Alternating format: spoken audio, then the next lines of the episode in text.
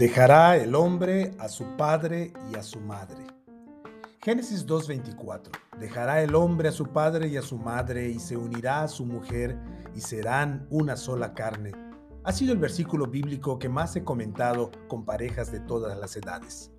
El énfasis había estado siempre en el hecho de que el nuevo matrimonio debía asumir la responsabilidad de su relación, siendo una nueva unidad independiente del hogar de sus padres.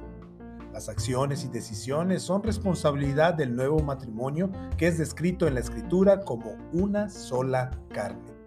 Como hijo, esposo y pastor, me había tocado aplicar y aconsejar la primera parte de la frase, dejará el hombre pero recientemente mi hijo mayor contrajo nupcias y de pronto he comenzado a considerar la segunda parte de la frase, a su padre y a su madre.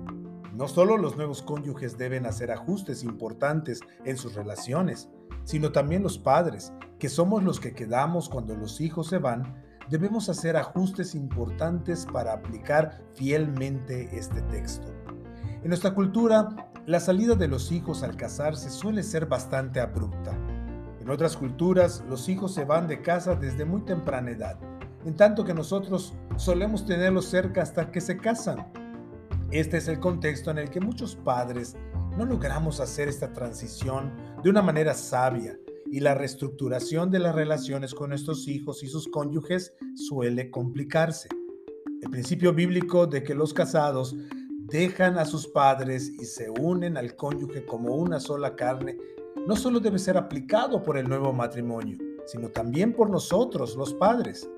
Por eso, reflexionando en este asunto que me toca de una manera muy personal, quiero compartir algunas pautas que quizá nos puedan ayudar a establecer ajustes sabios en la relación con nuestros hijos cuando salen para ser una sola carne con sus cónyuges.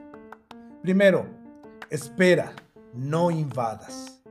Debemos recordar que el nuevo matrimonio es una relación en construcción. Necesita su espacio, tiempo y privacidad. La intromisión de los padres es perjudicial para el crecimiento sano de esa nueva relación. Ten paciencia, no invadas donde ni siquiera te han llamado. Soporta la tentación de meterte en asuntos que la nueva pareja debe resolver entre dos.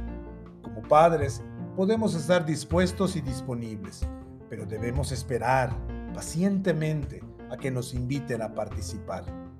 En segundo lugar, sugiere, no decidas. Como padres estamos acostumbrados a tomar decisiones sobre la vida de nuestros hijos. Ten cuidado con la inercia de esta costumbre una vez que tus hijos se han casado. Ya no nos corresponde tomar decisiones por ellos. Si bien podemos sugerir pero nunca decidir sobre algo que como adultos les corresponde. Ellos tienen el deber cristiano de honrarte, pero ya no el de obedecerte como lo solían hacer cuando estaban bajo tu autoridad en casa. En tercer lugar, respeta decisiones, no te enojes. Cuando tus hijos tomen decisiones contrarias a lo que sugeriste o les indicaste, no te enojes son adultos y serán responsables de las consecuencias de sus decisiones. Si les va mal por no haber escuchado el consejo, será parte de su aprendizaje.